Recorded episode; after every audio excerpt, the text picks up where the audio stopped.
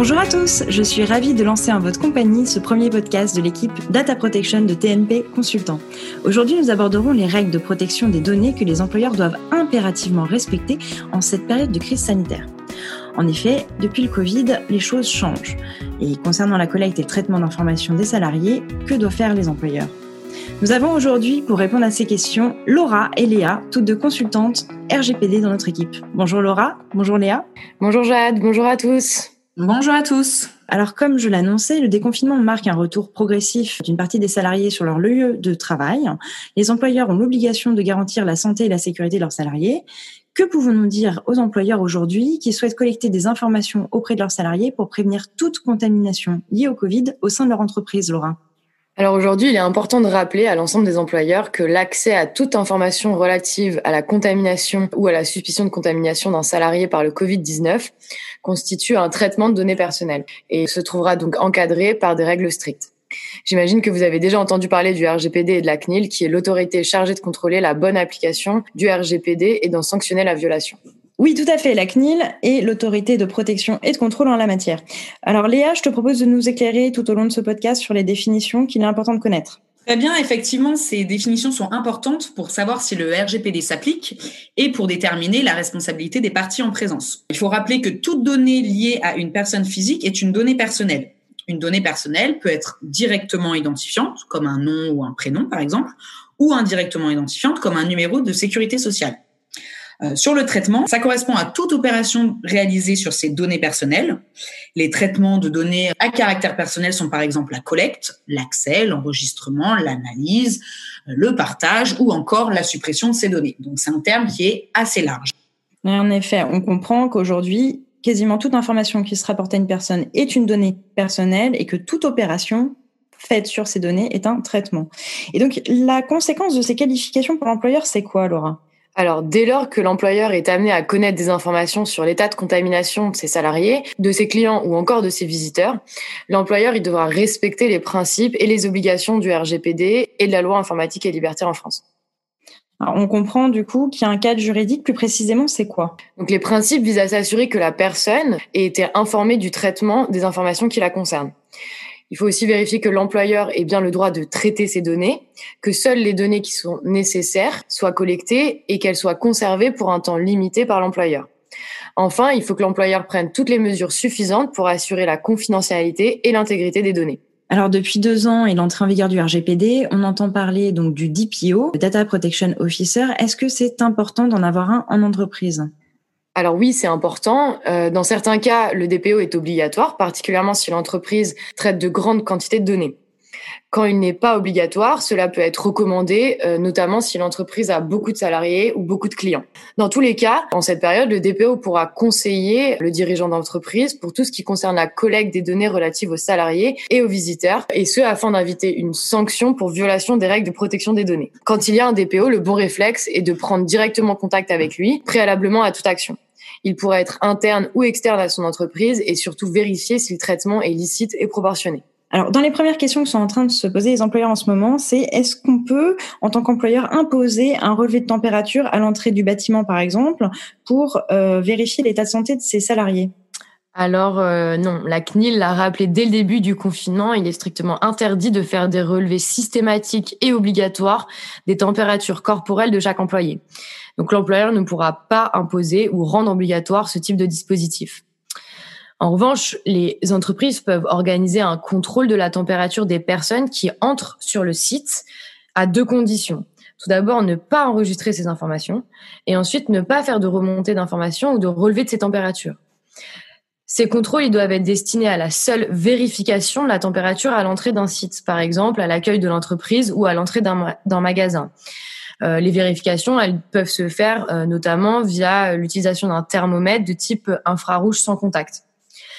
Il faut rappeler qu'aucune trace ne doit être conservée, aucun fichier des données de température ne doit être constitué et enfin aucune autre opération ne doit être effectuée sur ces données. Alors, je tiens à préciser aussi pour euh, tous les employeurs qui nous écoutent euh, en ce moment que vous pouvez les formuler en note de service pour légitimer ces mesures, ce qui vaut adjonction au règlement intérieur prévu à l'article L 1321-5 du Code du travail, qui autorise une application immédiate des obligations relatives à la santé et à la sécurité. En parallèle, il est vivement recommandé aux employeurs de l'envoyer à l'ensemble de ses salariés par email afin qu'ils soient notifiés des mesures prises par la société. Toutefois, il faut rappeler que le salarié est en droit de refuser de telles mesures. Et oui, tout à fait. Et dans la même logique, est-ce que l'employeur peut mettre en place ou utiliser des outils comme des caméras thermiques? Alors non, ces opérations de captation automatisée de température au moyen d'outils tels que des caméras thermiques sont interdites. En plus d'avoir un caractère systématique et possiblement obligatoire, ces captations par caméra thermique entraîneraient des traitements automatisés de données et ce, sans que le consentement du salarié n'ait forcément été collecté. De plus, ces outils captent des données personnelles beaucoup plus larges qu'une simple prise de température puisque l'image, par exemple, est aussi une donnée personnelle. Le traitement ne semble donc pas du tout proportionné à la finalité et ça serait donc assez difficile de le mettre en œuvre dans ce cadre. Donc, pas de caméra thermique à l'entrée des locaux. Euh, dans les choses que l'employeur peut faire, est-ce qu'il est autorisé à réaliser des enquêtes individuelles, par exemple par email, et les adresser à ses salariés avant qu'ils reviennent dans les locaux, par exemple, ou à l'occasion de leur retour en présentiel, comme à l'accueil de l'entreprise? Alors c'est toujours le même principe. Les enquêtes ou sondages adressés par les employeurs par email ne peuvent pas être systématiques ou obligatoires pour les salariés. Donc la collecte des données personnelles sur l'état de santé des salariés par des fiches ou des questionnaires médicaux auprès de l'ensemble des employés ne peut pas être mis en œuvre par l'employeur. Alors, au regard de ces interdictions, comment l'employeur peut-il faire pour obtenir les informations euh, sur l'état de santé des salariés et leur exposition potentielle au virus et euh, les traiter? Alors, l'employeur doit inviter ses salariés à effectuer des remontées individuelles d'informations les concernant en lien avec une exposition même potentielle au Covid-19. C'est une démarche qui sera volontaire pour toute personne physique et qui peut se faire soit auprès de l'employeur, soit auprès des autorités sanitaires compétentes. Je tiens aussi à rappeler que les données qui sont liées à la contamination ou non d'une personne au Covid sont des données de santé et seront donc soumises à un régime spécifique. Alors, ces données de santé comprennent toutes les informations relatives à la santé physique ou mentale d'une personne susceptible de relever donc des informations sur l'état de santé de cette personne. Leur traitement est interdit par principe, sauf exception prévue par le RGPD. Euh, il faut rappeler que ces données dites sensibles ont un niveau de protection accru et doivent être traitées dans des conditions de sécurité fortes ainsi que de confidentialité et surtout uniquement par les personnes habilitées. Alors, si leur traitement est interdit par principe, quelles sont les exceptions à cette interdiction qui fait que dans le contexte sanitaire actuel, les employeurs peuvent connaître ces données de santé, Léa?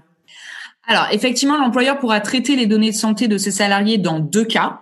Le premier, c'est si le traitement est nécessaire pour satisfaire euh, aux obligations de l'employeur en matière de droit du travail, de sécurité et de protection sociale. Par exemple, les traitements de données ayant euh, pour finalité les signalements des employés ayant été en contact avec le Covid rentrent dans ce cadre. Le deuxième cas, c'est si le traitement des données de santé est nécessaire aux professionnels de santé. Donc cette fois, ça ne concerne pas l'employeur, aux fins de la médecine préventive ou du travail, de l'appréciation de la capacité de travail du salarié ou encore à l'occasion de diagnostics médicaux, évidemment. Quelles sont les finalités de traitement qui sont admises pour que l'employeur connaisse l'état de santé de ses salariés par rapport au Covid-19 alors, les finalités de traitement qui pourraient être admises sont par exemple la gestion des cas d'exposition ou de suspicion d'exposition au virus Covid-19 aux fins de protéger les employés et le public ou bien à des fins d'organisation et d'adaptation des conditions de travail. Donc des finalités qui sont effectivement très explicites, la protection et l'organisation. En cas de consentement du salarié à communiquer son infection ou non au virus, comment l'employeur peut-il utiliser et enregistrer ces informations? L'employeur devra traiter ces informations en respectant évidemment la finalité du traitement choisi, mais aussi les principes de minimisation et de proportionnalité. Très concrètement, l'employeur pourra consigner la date et l'identité de la personne, donc son nom et son prénom, l'état de santé du salarié, par exemple s'il a été contaminé ou simplement exposé au virus, et enfin, toutes les mesures organisationnelles qui ont été prises en réaction avec cet état. Donc, par exemple, le confinement de la personne, le télétravail, une orientation vers le médecin du travail, etc. Attention, l'employeur ne devra collecter aucune donnée qui ne semble pas nécessaire à la gestion des cas Covid dans l'entreprise. Effectivement, par exemple, il ne sera pas possible pour l'employeur de collecter des données supplémentaires sur l'état de santé général du salarié. Euh, exemple, il ne pourra pas demander si le salarié souffre d'une pathologie susceptible de constituer des troubles aggravant à la contamination au Covid-19, l'asthme par exemple. Cela serait complètement disproportionné et porterait atteinte à la vie privée des personnes concernées. Et oui, forcément. Et dans l'entreprise, qui peut avoir accès à ces informations? Alors l'employeur et la médecine du travail pourront avoir accès à ces informations. En cas de nécessité, les autorités sanitaires peuvent aussi y avoir accès. Effectivement, comme on l'a dit tout à l'heure, pour pouvoir être traités, leur utilisation doit nécessairement s'inscrire dans l'une des exceptions prévues par le RGPD, garantissant ainsi l'équilibre entre la volonté d'assurer la sécurité des personnes et le respect de leurs droits et libertés fondamentales. De plus, leur sensibilité justifie qu'elles soient traitées dans des conditions très fortes de sécurité et de confidentialité et uniquement par ceux qui sont habilités à le faire. Oui, des habilitations autour des personnes qui peuvent connaître ces données. Est-ce que l'employeur peut sonder les employés restés en télétravail sur leur état de santé par rapport au Covid-19 alors un employé qui serait par exemple placé en télétravail ou qui travaillerait de manière isolée sans contact avec ses collègues ou du public n'a pas à faire remonter cette information à son employeur. Non. Et est-ce que l'employeur peut mettre en place des tests de dépistage massif de ses salariés au sein de ses locaux, par exemple à l'infirmerie de l'entreprise? Alors c'est vrai qu'on entend beaucoup parler des employeurs qui euh, veulent mettre en place ces tests de dépistage. À date, les campagnes de dépistage organisées par les entreprises pour leurs salariés ne sont pas autorisées. Aucun test sérologique n'est donc autorisé, d'autant que les résultats sont soumis au secret médical. Si le salarié a réalisé par contre un test dans sa sphère privée, l'employeur ne pourra recevoir que l'éventuel avis d'aptitude ou d'inaptitude à reprendre le travail émis par le professionnel de santé et devra traiter cette information de la même façon qu'il traite les arrêts maladie qui n'indiquent pas la pathologie dont l'employé est atteint. Est-ce que l'employeur peut communiquer l'identité des salariés contaminés ou suspectés d'être contaminés par le Covid-19 aux autres salariés de l'entreprise? Non, l'identité des personnes infectées ne doit pas être divulguée aux autres salariés. Alors, comment l'employeur peut-il informer, du coup, les autres salariés qu'il y a eu un cas d'infection? Alors, l'employeur peut informer les autres salariés d'une contamination sans mentionner euh, l'identité de la personne concernée. Est-ce que l'employeur, pour connaître ces données liées à l'exposition ou non de ses salariés au Covid-19, doit réaliser des formalités, par exemple auprès de la CNIL, la Commission nationale de l'informatique et des libertés? Alors non, aucune formalité n'est nécessaire auprès de la CNIL à proprement parler. L'employeur, en tant que responsable de traitement, devra cependant mettre à jour évidemment son registre de traitement. Il devra également veiller à protéger la confidentialité de ces informations, à ne pas les conserver au-delà de ce qui est strictement nécessaire à l'identification des personnes. Les entreprises peuvent aussi établir ce qu'on appelle un plan de continuité d'activité qui a pour objectif de maintenir l'activité essentielle de son organisation. Ce plan doit notamment prévoir toutes les mesures pour protéger la sécurité des employés, identifier les activités essentielles devant être maintenues et également les personnes nécessaires à la continuité du service. Donc, pour les employeurs, n'oubliez pas de mettre vos registres de traitement à jour et de veiller à ce que vous faites en matière de données personnelles dans le cadre de la crise sanitaire actuelle. Merci beaucoup Léa et Laura pour ces éclaircissements qui ont certainement aidé la plupart des auditeurs qui nous écoutent. Merci Jade, merci Léa. Merci beaucoup à tous. Nous vous conseillons de consulter régulièrement le site du gouvernement ainsi que celui de la CNIL, l'autorité de protection et de contrôle dédiée à la matière, sur l'ensemble de ces questions en matière de données personnelles. Nous vous remercions également au nom de toute l'équipe de TNP Consultant Data Protection pour votre écoute. Pour plus d'informations, n'hésitez pas à visiter notre site internet protectiondesdonnées.fr et à nous contacter si vous avez des questions. Nous revenons très vite vers vous avec un nouveau podcast.